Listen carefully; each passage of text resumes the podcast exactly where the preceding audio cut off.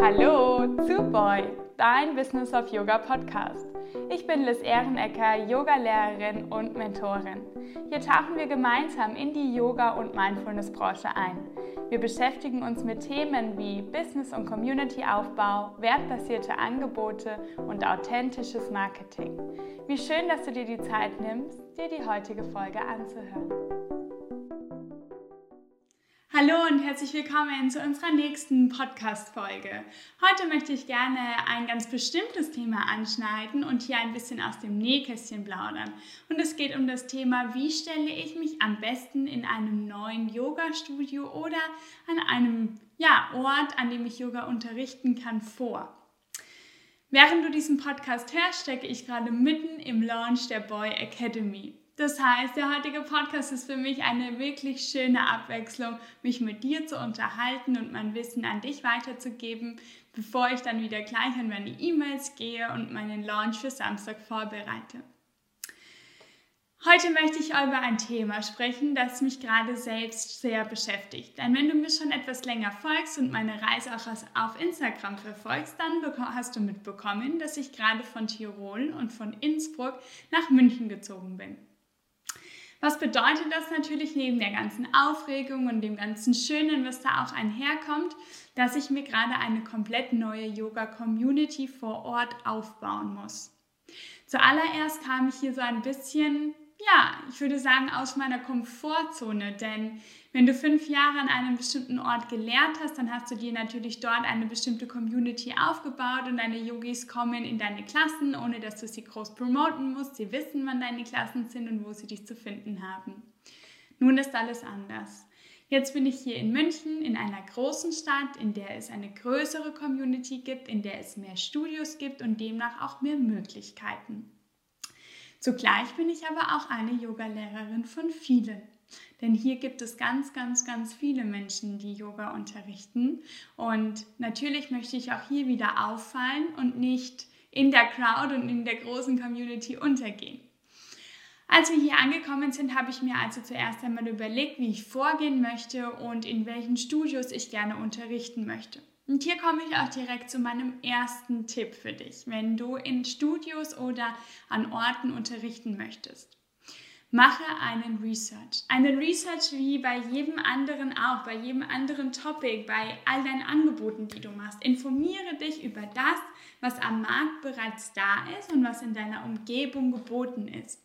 Ich habe also ganz klassisch mal Google Maps aufgemacht, habe geschaut, okay, welche Yoga-Studios gibt es hier vor Ort, welche Studios ähm, haben ein gutes Auftreten oder mit welchem Auftreten, Online-Auftreten resoniere ich direkt, habe mich mal auf den Webseiten durchgeklickt und habe einfach so ein Gefühl dafür bekommen, welche Studios ungefähr in meinem Einzugsgebiet äh, liegen, da wo ich gerade wohne, welche Studios es in der Innenstadt gibt, welche Studios es außerhalb der Innenstadt gibt und auch was der Schwerpunkt jedes einzelnen Studios ist. Denn hier komme ich jetzt auch direkt schon zu Nummer zwei.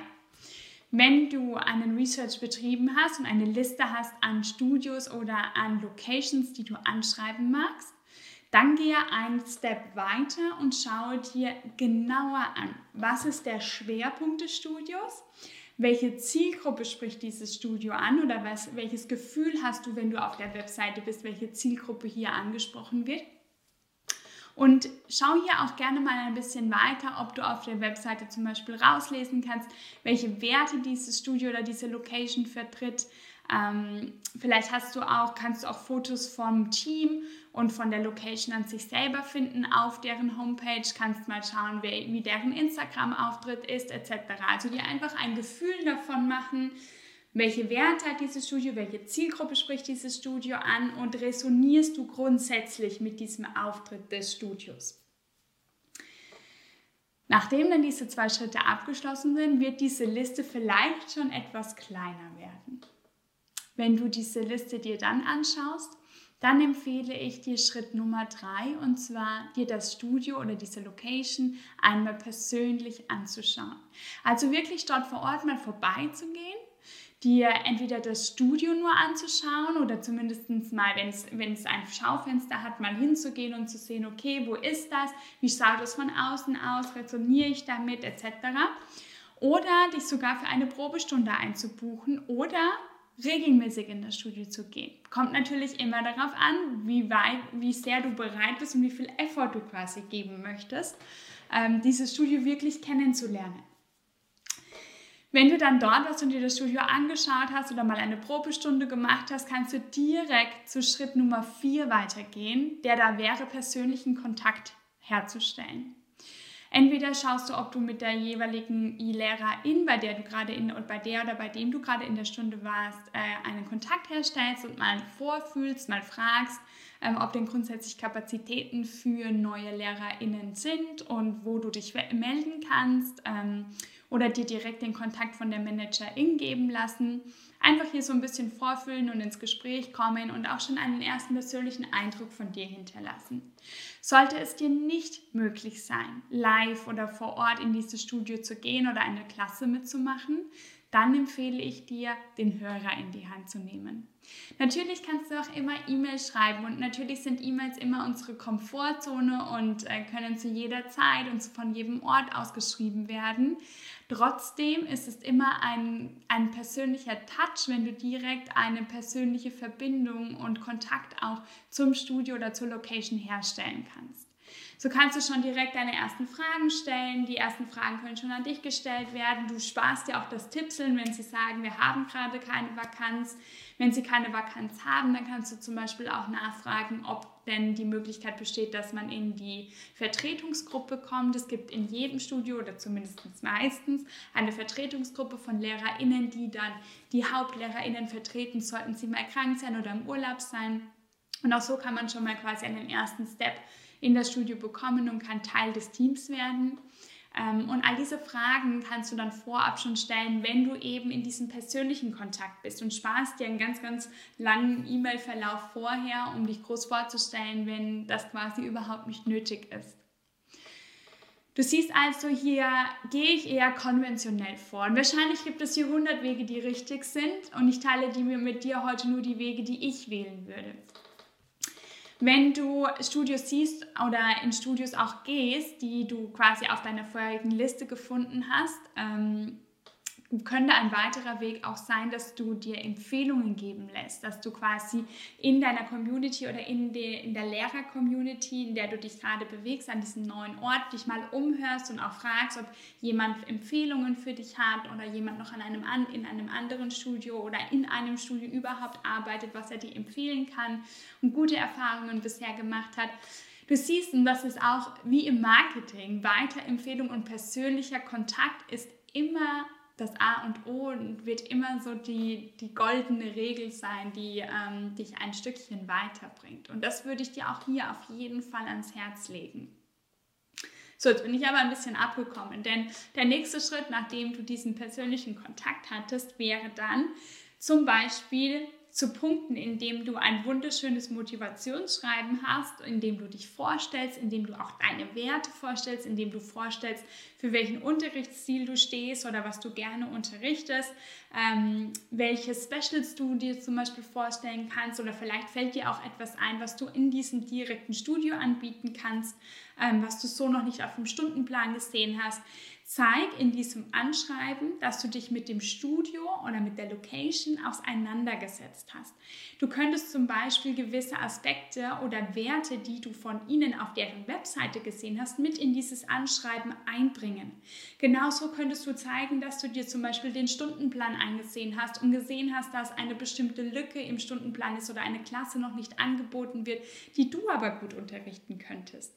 Also geh hier so ein Stück weiter und zeig direkt, dass du du dir Gedanken gemacht hast und zeige ihnen mit diesem Schreiben oder mit dieser E-Mail, dass du einen echten Mehrwert für dieses Studio wärst. Denn auch hier nochmal meine Erinnerung an dich. Du bist nicht die einzige oder der einzige Lehrerin da draußen. Und mit solchen Geschichten oder mit solchen E-Mails oder mit solchen um die Ecke denken, kannst du dich immer ein Stückchen mehr hervorheben und kannst quasi dein Alleinstellungsmerkmal von Beginn an zeigen. Wenn es dann soweit ist, dass ähm, die E-Mails geschrieben wurden und dass du dich vorgestellt hast und du auch zurückgerufen wurdest, dann würde ich auf jeden Fall mal persönlich vorbeischauen. Dann ist spätestens der Punkt gekommen, wo man sich mal persönlich trifft, wo man sich mit der Managerin oder mit der Chefin äh, trifft und einfach mal austauscht, sich persönlich kennenlernt und auch schaut, ob man persönlich auf einer Wellenlänge liegt.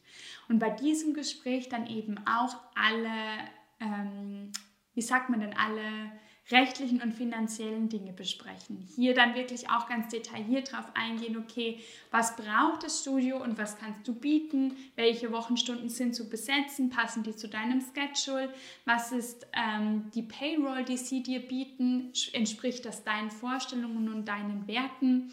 Und kommt ihr da auch wirklich in einen guten Zusammenschluss.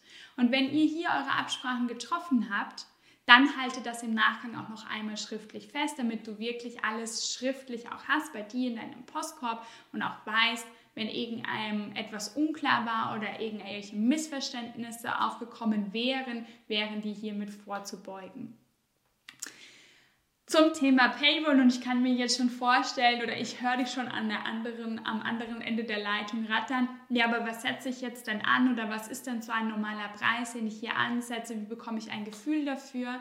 Und da komme ich wieder zurück zu dem, was ich gerade schon gesagt habe. Fang an, dich auszutauschen und zu netzwerken. Denn auch das, was ich hier gerade selbst wieder festgestellt habe, ist, dass an jedem Standort unterschiedliche Preisranges herrschen. Das kommt natürlich darauf an, wie stark ist die Nachfrage und wie viele Studios gibt es wirklich dort vor Ort. Umso mehr Angebot, umso günstiger meistens der Stundensatz. Umso weniger Angebot oder umso größer die Location, umso höher der Stundensatz.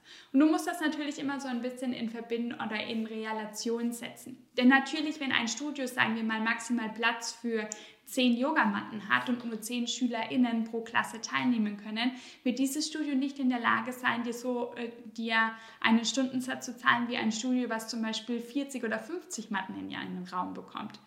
Die, diese Rechnung, die ist ganz einfach in, deinem, in deinen Gedanken schon zu machen und dann kannst du dir schon vorstellen, dass natürlich hier leichte Abweichungen herrschen können. Als Vorbereitung würde ich dir jedoch ähm, raten, dass du dir ein eigenes Minimum setzt. Ein eigenes Minimum, das du mindestens pro Klasse verdienen möchtest.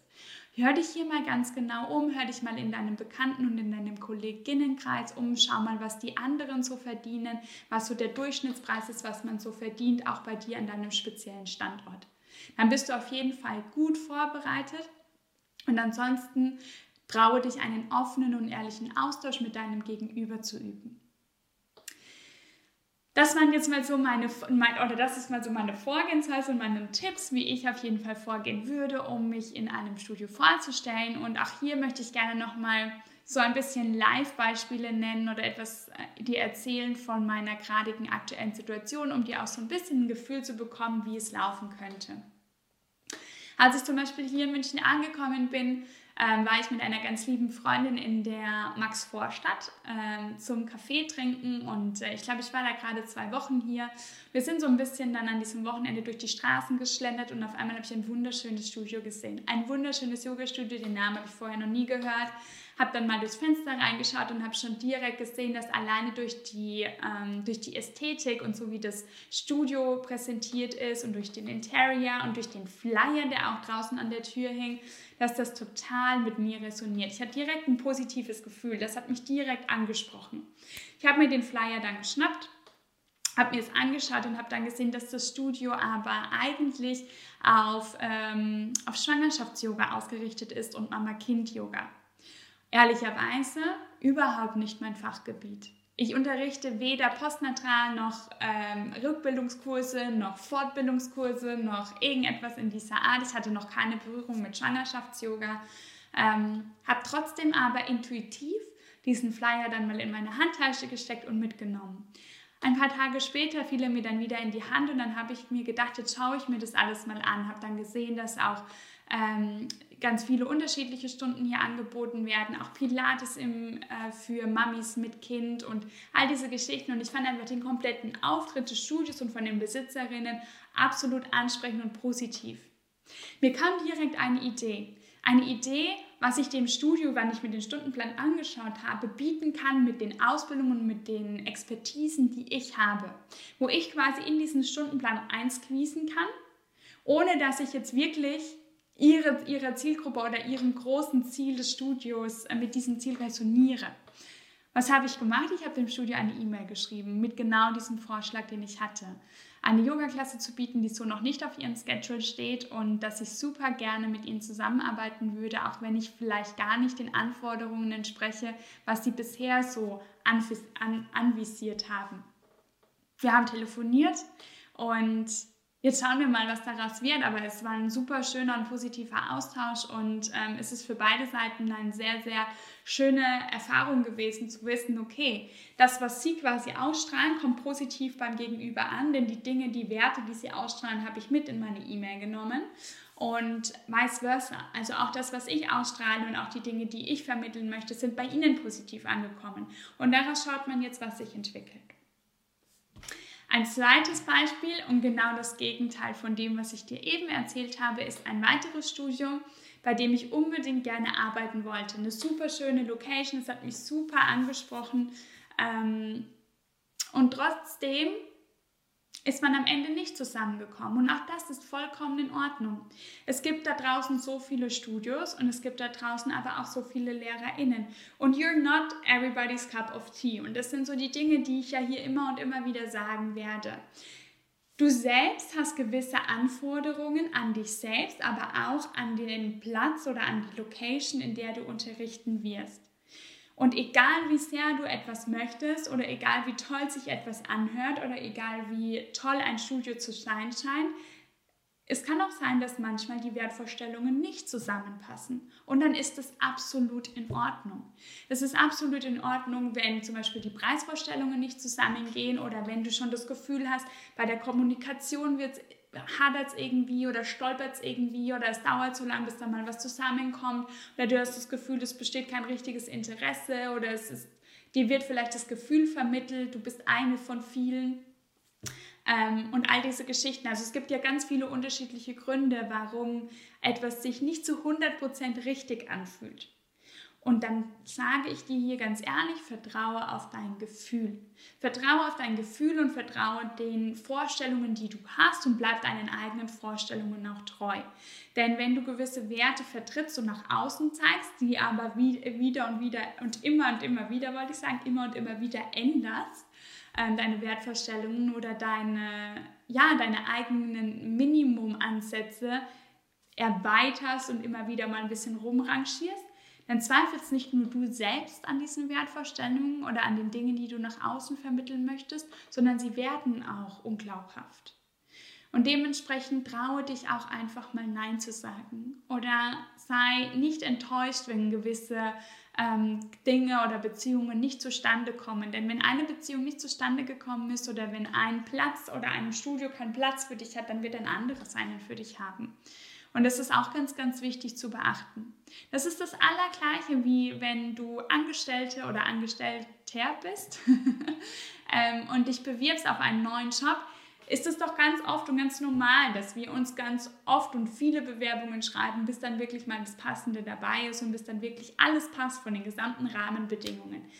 Ausnahmen beschädigen natürlich immer die Regeln. Es gibt auch Situationen, in denen du dich weder vorstellen musst, noch groß ein Anschreiben schreiben musst und es funktioniert direkt von Anfang an. Aber in der Regel ist es auch normal, dass in einem Bewerbungsprozess oder Vorstellungsprozess nicht immer gleich die Perfect Fit mit dabei ist. Genau. Das war mir besonders wichtig, dass du das weißt und dass du das mitnimmst in deinen Gedanken. Ich hoffe jetzt, dass dir diese Tipps helfen, dass du dich selbstbewusst und authentisch und ganz getreu deinen eigenen Werten bei deinem neuen Studio oder der neuen Location vorstellen kannst. Ich freue mich, wenn du mir eine Bewertung bei Spotify da lässt, wenn dir diese Podcast-Folge gefallen hat. Und immer, wenn ihr Themen habt, die euch beschäftigt oder Themen, die ich hier konkret thematisieren soll, freue ich mich, wenn du mit mir in Kontakt kommst, entweder über meinen Instagram-Account Liz Yoga Flows oder über meine E-Mail, die du auf meiner Internetseite findest und mir einfach mal deine Gedanken und deine Themen da lässt. Denn dieser Podcast ist ja für uns alle. Ich wünsche dir jetzt einen wunderschönen Tag. Schön, dass du hier bist. Spread your wings, Yogi, und bis bald. Deine Liz.